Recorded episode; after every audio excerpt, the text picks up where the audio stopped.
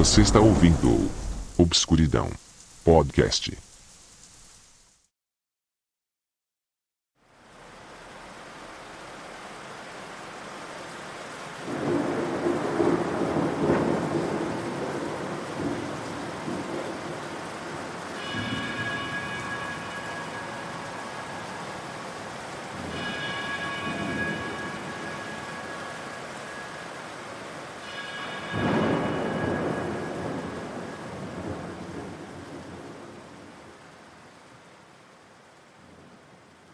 Boa noite. Eu sou Guilherme Silveira. Seja bem-vindo ao segundo episódio do podcast Obscuridão. Continuando nossa série de introduções, nesse episódio eu vou tratar então o tema parapsicologia. Trazendo a definição para vocês, a parapsicologia seria um ramo de pseudociência que estuda casos de fenômenos misteriosos que superam as forças da natureza coisas incomuns que acontecem, normalmente relacionados ao ser humano. Com isso acaba incluindo telepatia, telecinese, precognição e a clarividência.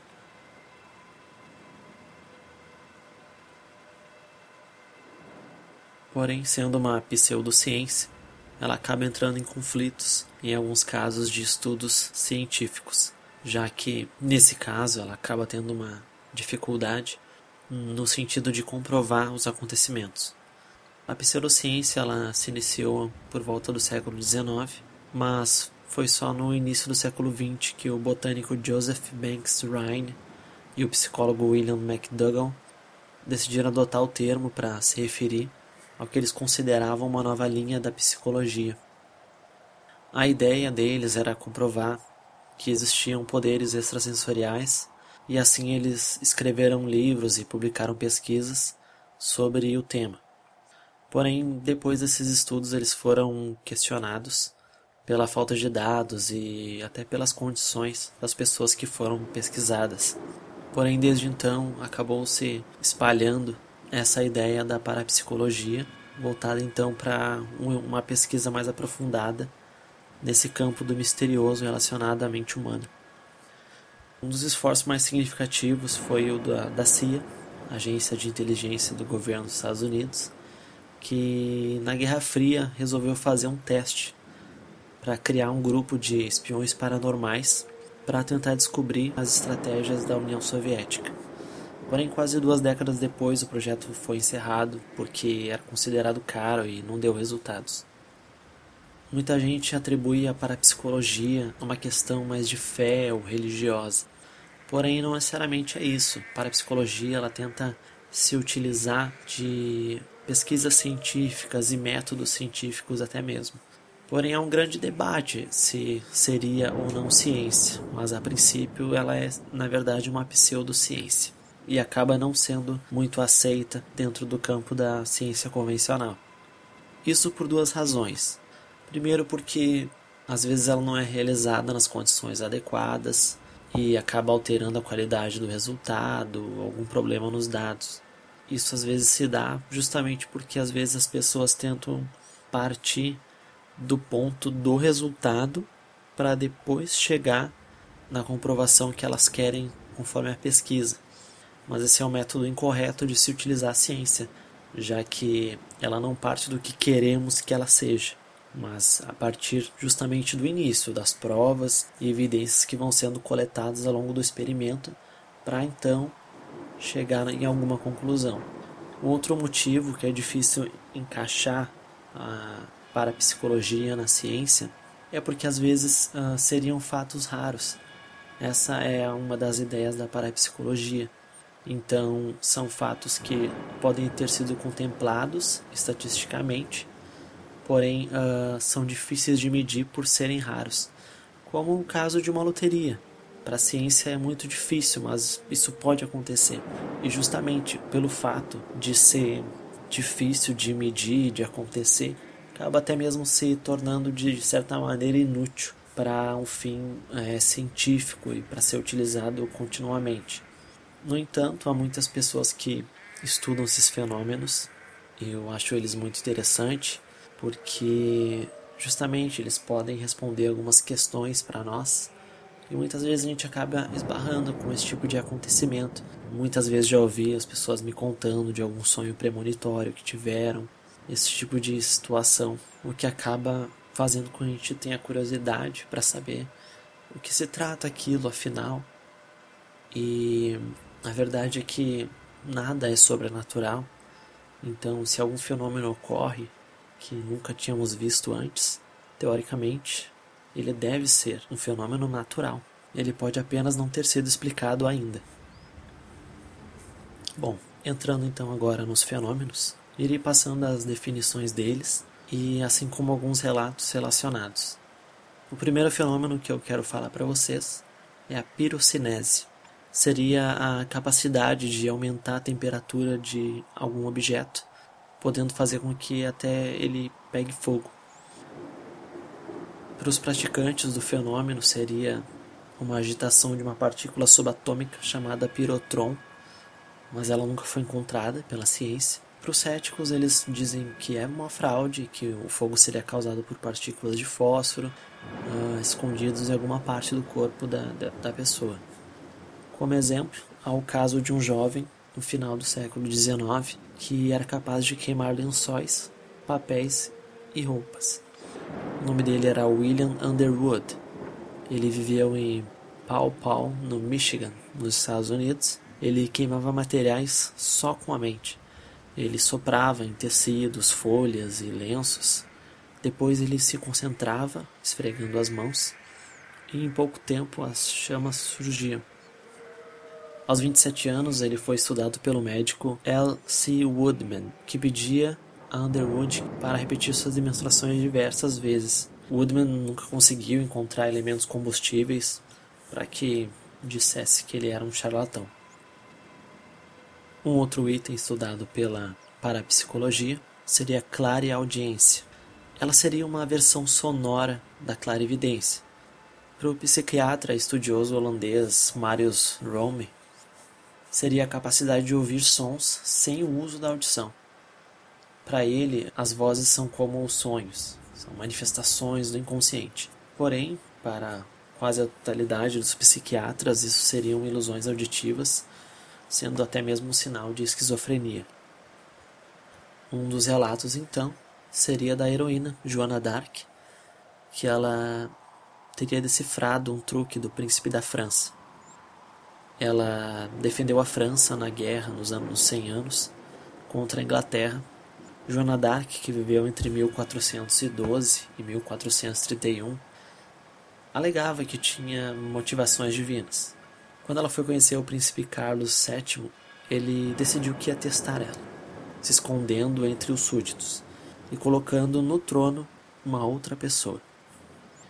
Quando ela entrou no recinto, ela, em vez de cumprimentar o farsante, ela olhou para o salão e foi diretamente no Carlos VII. Segundo o que ela falou, Deus tinha lhe dito quem era o verdadeiro herdeiro da França.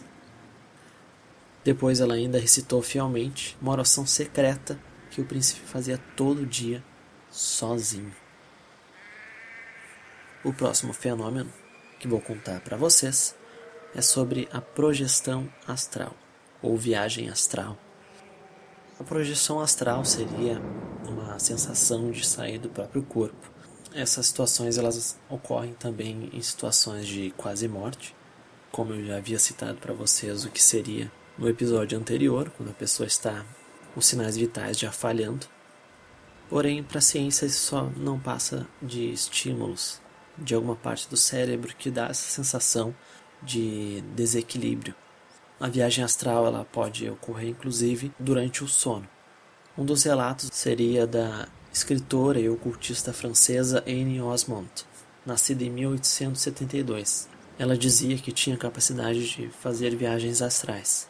E para provar essa habilidade dela, para um casal de amigos que não acreditavam, numa noite ela projetou na sua forma astral até a casa deles e entrou no quarto.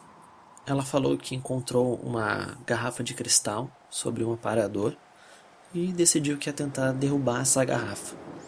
E o esforço foi muito grande, como se estivesse tentando mover um piano. E segundo os parapsicólogos, mover objetos durante a projeção é muito raro. Porém, ainda assim ela conseguiu. A garrafa ela caiu no chão e se quebrou. Nessa mesma hora, a esposa acordou e falou: Deve ser aquela idiota da Osmond. E aí, alguns dias depois, o marido contou a cena para Anne detalhadamente e ela então confirmou que ela havia feito aquilo. Existem várias formas de fazer projeções astrais. Uma delas eu vou dizer para vocês, caso queiram tentar. Segundo o norte-americano Robert Monroe, ele é autor do livro Viagens Fora do Corpo. É necessário que se tenha prática e concentração para conseguir fazer isso. Então, primeiramente, teria que se teria que deitar numa posição cômoda, com roupas confortáveis em um quarto escuro e silencioso. Então, deve-se fechar os olhos e respirar ritmadamente, com a boca entreaberta, para atingir o estado de relaxamento da mente e do corpo. Então, deve-se focalizar uma imagem enquanto adormece. Quando atingir um estado ali entre o sono e a vigília, tente relaxar ainda mais, se concentrando na escuridão, mas tentando também não se entregar ao sono. E aí, para induzir as vibrações que provocariam essa experiência fora do corpo, é necessário que seja visualizado então um ponto a cerca de 30 centímetros da testa. E aos poucos, ir afastando o ponto de foco para uma distância de 2 metros e desenhar uma linha imaginária paralela ao corpo. E se concentrando então neste plano, imaginar que há vibrações penetrando pela cabeça. Então, você continua guiando essas vibrações conscientemente através do corpo, da cabeça aos pés. Quando as ondas estiverem bem claras, imagine como seria bom flutuar acima do seu corpo e mantendo esse pensamento, teoricamente a projeção vai se iniciar. O próximo fenômeno seria a psicometria. Este foi um termo criado pelo médico norte-americano Joseph Rhodes Buchanan no final do século XIX e seria a capacidade extrasensorial de captar informações a respeito de pessoas, locais e objetos, apenas tendo contato com a energia dos mesmos. Então, o relato que eu trarei para vocês é de um homem que foi considerado um dos maiores psicômetras da história. É o polonês Stefan Osojek, que nasceu em 1977 e faleceu em 1944. Ele foi testado pelo arqueólogo Stanislaw Poniatowski, da Universidade de Varsóvia. O professor deu para ele a ponta de um projétil, sem revelar nada, e depois de tocar nela, Osojek disse que o objeto era a ponta de uma lança antiga de um lugar entre a França e entre a Bélgica. A resposta é que ela havia pertencido a caçadores nômades da cultura magdalanense, que viveram na Europa há 12 mil anos. E ele fez a descrição perfeita deste povo, com pele morena, cabelos escuros e mãos grandes e vestindo peles de animal. O psicômetra também falou de um sepultamento ou de uma pira funerária cercado por homens com barbas. E a descrição bate perfeitamente com os desenhos feitos pela tribo encontrado em cavernas europeias. Falaremos agora sobre a clarividência. Segundo um artigo de 2011 do jornal inglês The Guardian, as polícias norte-americanas e inglesas têm solicitado cada vez mais a ajuda de clarividentes, pessoas que teriam então a capacidade de perceber uma informação sem o uso dos outros sentidos. Publicamente, esse tipo de parceria costuma ser negado, pois nem mesmo para psicólogos conseguem explicar como isso ocorre. Um relato, então, ocorreu durante uma viagem de camping na Serra Nevada, na Califórnia. O norte-americano Russell Drummond desapareceu após avisar a esposa que precisava ir no banheiro. E, desesperada, ela alertou a polícia, que empregou mais de 300 homens em muitas buscas na área, mas sem nenhum sucesso. Então, seis meses depois, ela procurou uma clarividente, a Kathleen Rea, que diz já ter participado da resolução de mais de uma centena de casos. A paranormal utilizou então seu método, que tentava se concentrar na história da vítima, então começa a relatar algumas coisas em um gravador. A fita do caso durou 45 minutos. Kathleen narrava que via Russell perdendo a direção e distanciando-se do acampamento, rumo ao leste. Ela via também uma trilha de cascalho, um pequeno chalé e uma árvore do tipo madrona. que é típica do oeste norte-americano. E então ele teria tido um derrame bem ali naquela árvore. A paranormal, ela via que o corpo estava intacto. E isso é algo raro para um cadáver que fazia seis meses que estava na natureza.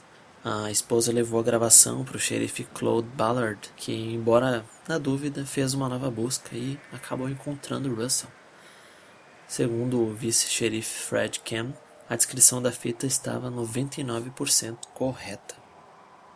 Precognição, que também é chamada de premonição, é o conhecimento do que ainda vai acontecer. Normalmente, os casos de precognição acontecem durante o sono, mas o pesquisador Darrell Ben, da Universidade de Cornell, dos Estados Unidos, realizou experimentos para provar a precognição em pacientes despertos. Já os cientistas céticos afirmam simplesmente que temos muitos tipos de sonhos, mas a memória humana possui a tendência natural de lembrar as coincidências e acaba esquecendo os que não acontecem. O relato é do mercador inglês John Conon Middleton, que havia comprado em 23 de março de 1912 sua passagem para a viagem inaugural do Titanic, que aconteceria em 10 de abril. O transatlântico estava sendo lançado como uma proeza da, da tecnologia, considerado inclusive a prova de naufrágio. Porém, dez dias antes de embarcar, ele sonhou que o navio flutuava com a quilha para cima. Ao redor, passageiros e tripulantes se debatiam no mar. Na noite seguinte, o pesadelo de novo veio até o sono do John. E ele, muito intrigado, contou para a esposa e os amigos, e aí eles convenceram ele a não fazer essa viagem. O testemunho dele foi enviado para a Sociedade de Pesquisa Psíquica de Londres, junto com a passagem e o pedido de cancelamento. Outras dez pessoas também experimentaram premonições envolvendo a tragédia do navio, que acabou afundando quando bateu num iceberg, deixando mais de 1.500 mortos. Próximo fenômeno seria então a telecinese. Bom, na ficção já tem muitos personagens que lidam com este fenômeno, mas na vida real é bem mais difícil. Um exemplo famoso é o israelense Uri Geller.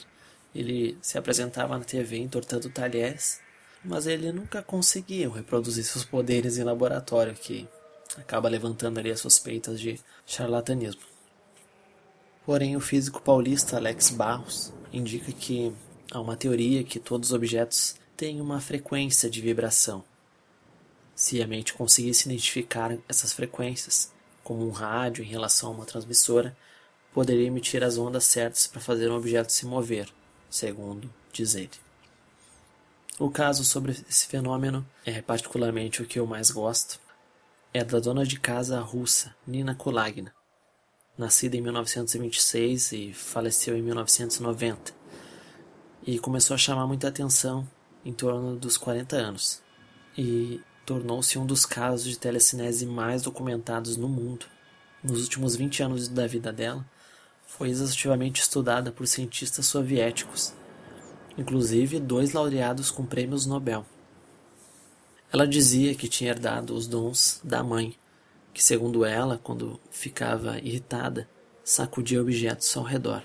Nina demonstrava grande controle, porque, mesmo diante das câmeras e um monte de cientistas em volta dela, ela conseguiu deslocar cartas de baralho, uma aliança de ouro e palitos de fósforo e até um cachimbo, todos eles colocados sobre uma mesa. Um dos maiores experimentos que aconteceu em 10 de março de 1970 em Leningrado, que atualmente é São Petersburgo. Curiosos para saber se ela também tinha domínio sobre células orgânicas, os cientistas tiraram o coração de um sapo e colocaram numa solução que manteve batendo. Nina conseguiu acelerar a frequência e em seguida fazer o coração parar. Um outro fenômeno, que é um dos mais famosos também, é a telepatia. Seria então a comunicação entre duas mentes. Este fenômeno, então, causou tanto fascínio que já foi tentado até mesmo utilizar ela em guerras. O Pentágono nos Estados Unidos investiu 4 milhões no programa Silent Talk, que cria capacetes que leem impulsos cerebrais de um soldado e transmite para o outro. Mas, segundo então o fenômeno, paranormais não precisariam desses capacetes. Segundo a ciência, eles dizem que eles simplesmente interpretam processos extrasensoriais, além da audição ou da visão, por exemplo, que o ser humano usa para se comunicar. Então seria um processo mais natural, não tem nada de sobrenatural. Um relato então ocorreu em 19 de abril de 1966. Karl Nikolaev desembarcou numa base na Sibéria com a missão de receber mensagens telepáticas do biofísico Yuri Kamensky, que estava num quarto à prova de radiação em Moscou, a mais de 2 mil quilômetros de distância. Foi então que às 8 horas Kamensky abriu um pacote que estava lacrado e passou a mentalizar os objetos que estavam lá dentro. Diz ele. Primeiro vi uma mola de metal e deixei que meus dedos sentissem suas espirais. Tentei imaginar que via a mola com os olhos de Nikolaev. Foi então que na Sibéria, Nikolaev se concentrou e disse: É um objeto redondo, lustroso, parece uma bobina feita de fios de aço. Depois descreveu algo comprido, fino, de metal e plástico preto, uma chave de fenda que Kamensky tinha nas mãos sendo este então um outro objeto que também estava na caixa. Ao final da experiência, que foi bem sucedida, o biofísico disse: Todos têm a possibilidade latente de transmitir e receber os pensamentos, e algumas pessoas têm naturalmente mais talento que outras para fazer isso. Estes são os fenômenos mais famosos da parapsicologia, fenômenos estes que levantam muita curiosidade e nos faz querer conseguir executar algum deles.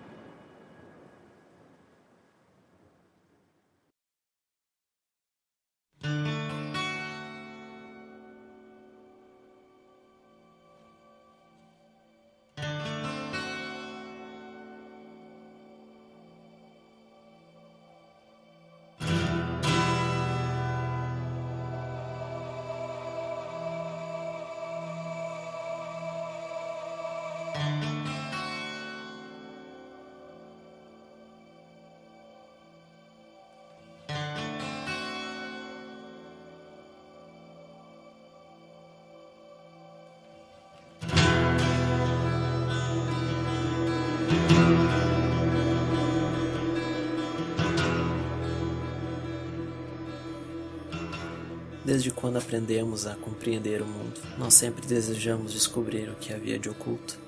E espero que essas informações que eu passei tenham servido de combustível para que você possa ir atrás e continuar, inclusive, acompanhando os episódios. Agradeço por ter ouvido até aqui. Eu espero que continuem fazendo parte disto.